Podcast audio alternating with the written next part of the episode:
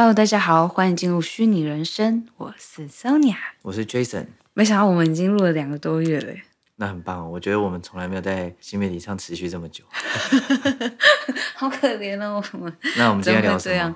对，我们今天要聊那个呃哦。我们今天要来聊 GameFi，我怎么想到好像有点忘记啊？对，啊，对，就 GameFi 呢，它其实就是链游加区块链加 NFT 的结合，就是然后它的意思就是边玩边赚，Play to earn。嗯，然后呃，就今天想聊，因为我发现我们讲两个多月好像没有讲到这块。对，我发现，因为其实我我们很早就有在注意区块链游戏这件事，但是。嗯刚刚回头一看，发现哎，我们前面聊的里面居然没有讲链游，也没有讲 GameFi 这一块，所以我觉得今天刚好看到相关的新闻，然后我们就可以来聊一下。好啊，嗯，我觉得现在讲到链游呢，我觉得可能嗯，嗯，有些人可能有去试过了。我在想，因为我觉得这个东西其实我自己觉得还蛮吸引人的，因为游戏嘛，就是大家。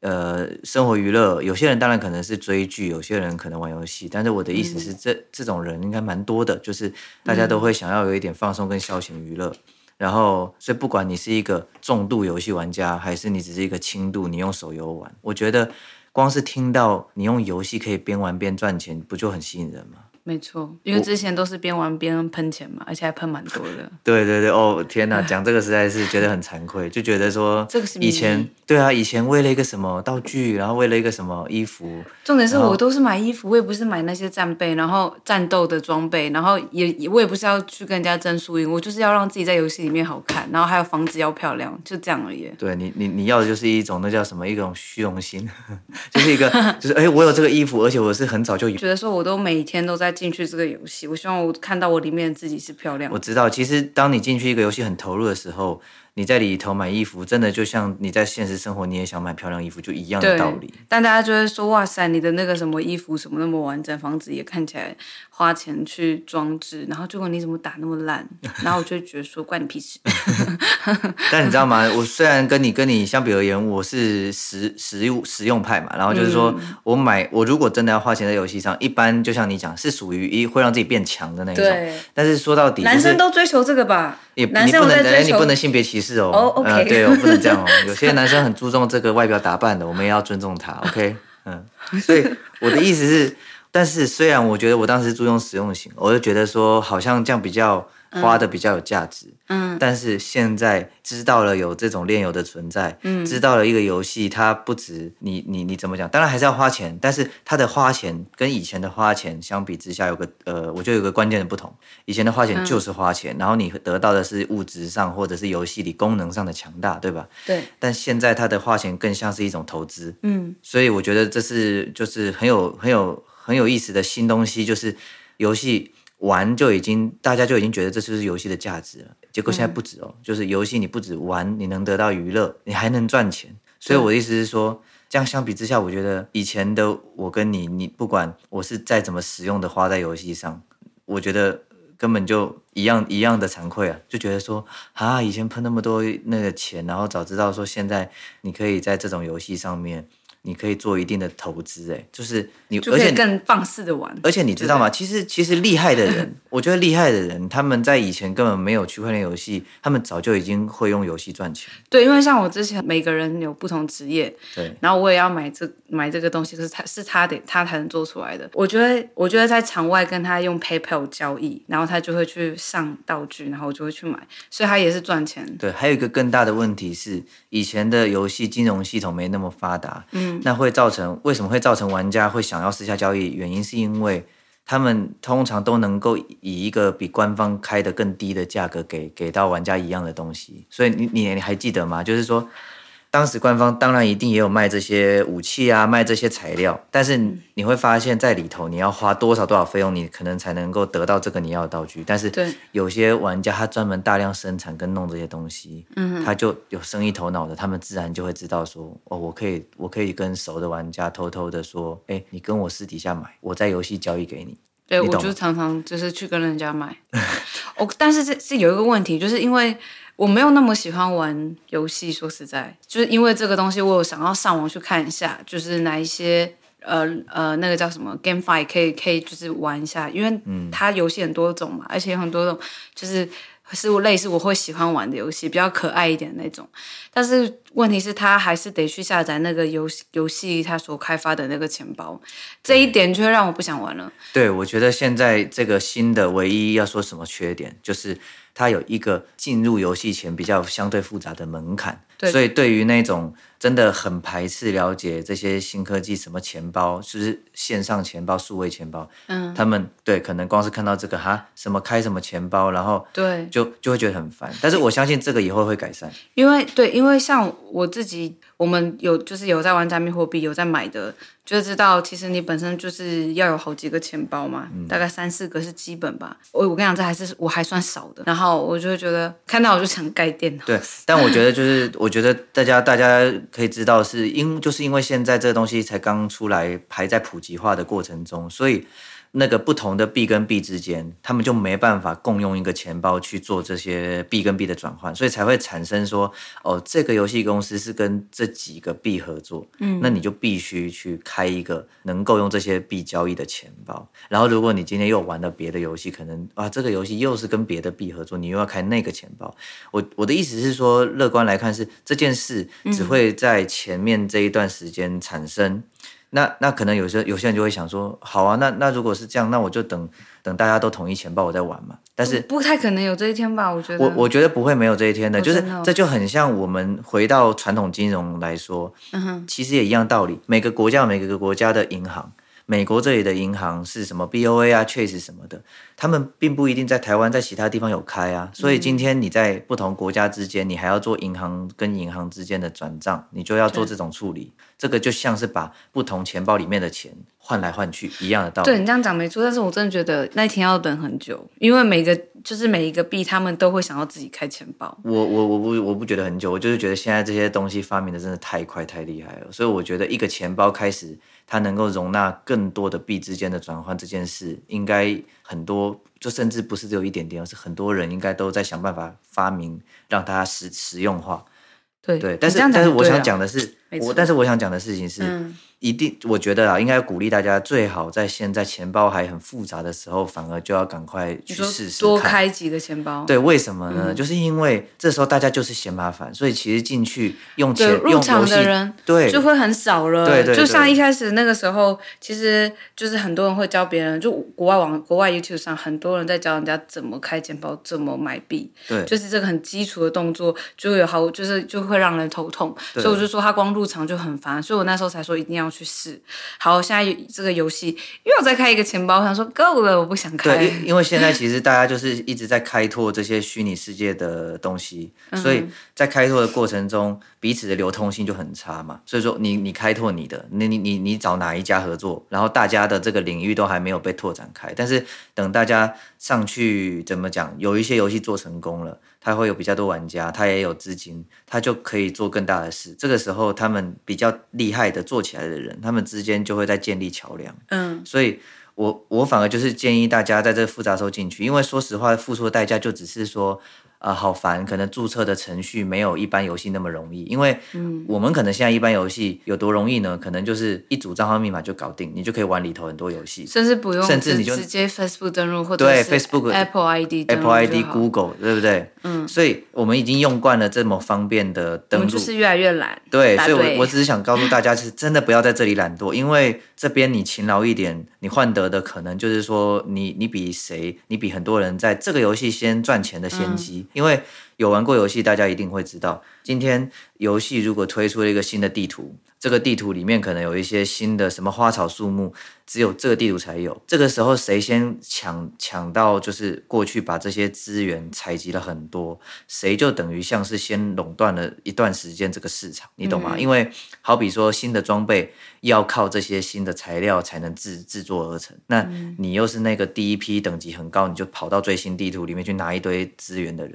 这时候大家就要找你买啊，然后而且这个时候价格是是很高，甚至你可以自己定。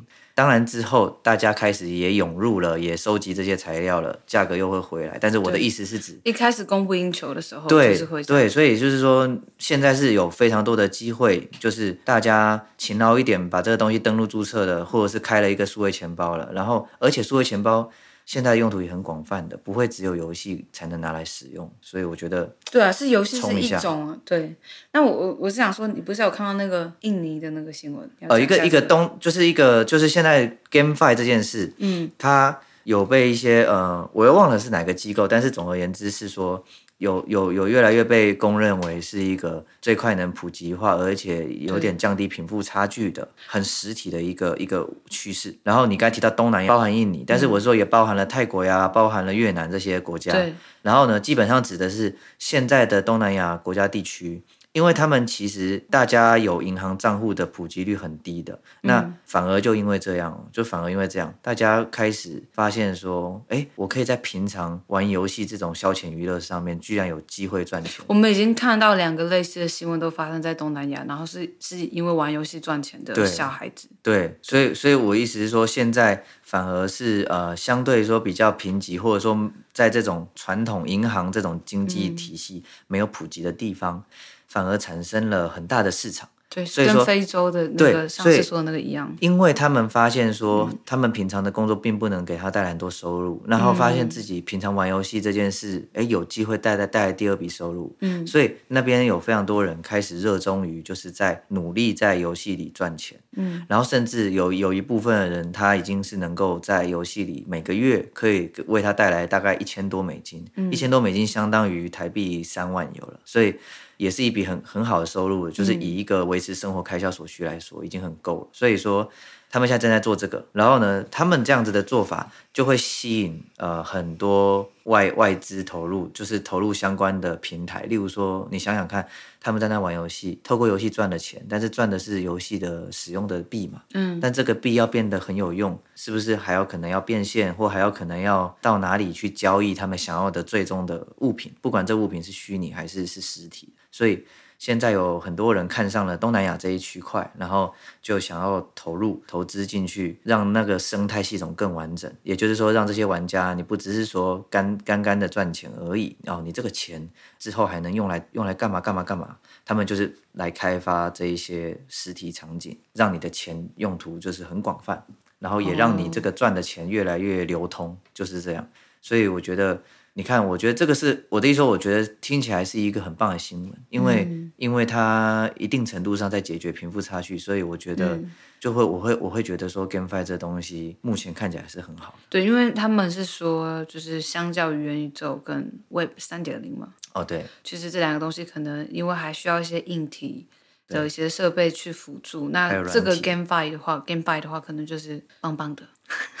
还以为你要说什么 棒棒的。对，我觉得你看 Web 三点零，我们也看到了马马斯克最近。其实我不太知道 Web 三点零的意思是什么哎。我觉得这样子，因为 Web 三点零是现在最新一代，大家也有自己的定义。嗯。但是大部分人比较能接受的说法，就是 Web 三点零指的就是完全的一个去中心化，然后使用这个区块链达到去中心化的一个元宇宙世界。嗯。大概可以这样说，但是这也是我自己的形容。那但是，一点零跟二点零，大家就界定的比较清楚了。就是 Web 一点零的时代是那个基本的网际网络时代，是指大家学会用 Google、用雅虎，因为以前还是雅虎嘛，然后就是 IE 啊，用 IE 浏览，对对。一点零的时代在讲的是，呃，大家开始知道怎么从网络上搜寻资讯、获取资讯，这是一个一点零时代。然后二点零是社群网络的时代，也就是新媒体的时代。然后所以就是什么 Facebook 啊、YouTube 啊，就是大家用什么呃即时通讯软体也好或什么的去交朋友，建立起一个网络社群，当然也产生了什么酸民这些东西。然后现在来到三点零，但是对马斯克本来就是一个很特别的人嘛，他就是感觉是有东西就很敢讲。然后，所以他目前就是很直接的，对于网络三点零，他就说元宇宙，呃，他就很直白的说，我看不到。他说，请问有谁能给我看三点零在哪里？我看不到这样。嗯、所以，但是我我认为这不是说他对整个元宇宙的一个否认，他只是觉得实话实说。太远吗？现在他可能觉得现在太多人在画大饼，现在太多人在那边，哦、包含我们也是，就是 讲 讲讲的那个元宇宙多美好啊，哈，是去中心化是一个多理想的一个世界。嗯。然后他可能是一个很实物主义者的人，所以就是说他可能就觉得说没有啊，现在一看现在看技术来说，根本还达不到这层面，所以太多人讲的东西都是空话。我觉得他是在表达这个，所以其实我还蛮认同。虽然我同时也在传递这些很理想的想法，但是我我觉得啦，我意外的觉得他他讲的话并不讨厌啊，就我觉得 OK。其实，但但我是觉得说。我觉得我们有一天都是要习惯自己的全貌在网络上哎。哦，你是说他也有提到嘛？说不会有人整天想要戴一个重重的头盔在脸上。我觉得一一定会一定会有人是跟他这样想，但我自己觉得说，嗯、我可能以前也会这样想，但我现在会觉得说，就是。就是就是自己在网络上容易被找到，好像也也没有那么恐怖。就以前会觉得说完全没隐私，对。可是现在会觉得说，算了，大家就是在网络上可以看到我啊，或者是看到我的面貌，或是什么，我好像也觉得就是要习惯这个，然后也没那么抗拒了。我以前确实很抗拒，可是现在就觉得没有关系。对，但我我我反而觉得，其实如果真的三点零是来到去中心化的时代，嗯，它反而会重新把各自这件事给给隐隐秘化。大家在公开的东西都是数字，但是你无法透过数字去知道这个人的私生活。所以我的意思是我我很期待是这个东西被落实，就是因为。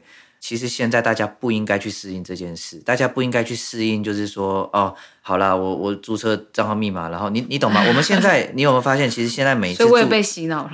我就说，大家现在懒到就是说，注册所有的新东西，谁会还会在那边阅读整个整整个同意书？不会，大家都是刷到底直接按同意，你懂意思吗？大家已经习惯，就是说，好了好了，这个个资怎样我也管不着了。然后，但是我需要用这个软体啊，现在你懂意思吗？但是这个东西真的是不应该的，所以我觉得现在反而是在。所以你觉得我刚刚那样说，就是有点太太随意了？就我会觉得听起来有点可怜，啊、就是因为会觉得说，好像我以为这是很正面的事情。我就不是，我觉得你那个感觉就很像是，正面的事情，就很像是已经习惯了一个不好的事一样啊，哦、就很像说，例如说啊，算了，反正我们国家的，我觉得你真的是我的救世主。别别别！不要这样讲，太太沉重了。我的意思只是说，因为我每次都会很容易，就是身边怎么样，然后可能就会习惯，然后对，而且我会真的习惯接受，你知道？然后我不知道我可我可能被侵犯权利。不是我，我必须得说，我也是那个不看同意书直接按同意的那个人。嗯、但是我只是说，我自己还是有一个自觉，就知道说，这东西真的是呃，现在可能无法被解决的问题。但是、嗯、但是现在有去中心化了之后，可能会被解决。所以我觉得。就是大家一起去努力的话，是有可能产生这样子的一个。你是说，反而三点零和和元宇宙会变得隐私会更好？我觉得讲简单一点，就是它会让该公开的公开透明到一个不行，但是不该公开的东西就要完全加密。所以，哇哦！所以你懂吗？该公开是什么？就是你的公司这个怎么讲？你的这个收入支出，对对对对，就是你你你无法逃漏税。当然听起来有点严格，有点恐怖，但是。我的意思说，他会在一个公平的定义上面，我觉得，我觉得会更更客观一点，嗯，而不是我主观定义，你懂吗？就是说，哦，这东西我不想让人知道，我就藏起来，那就可以有很多人为操作。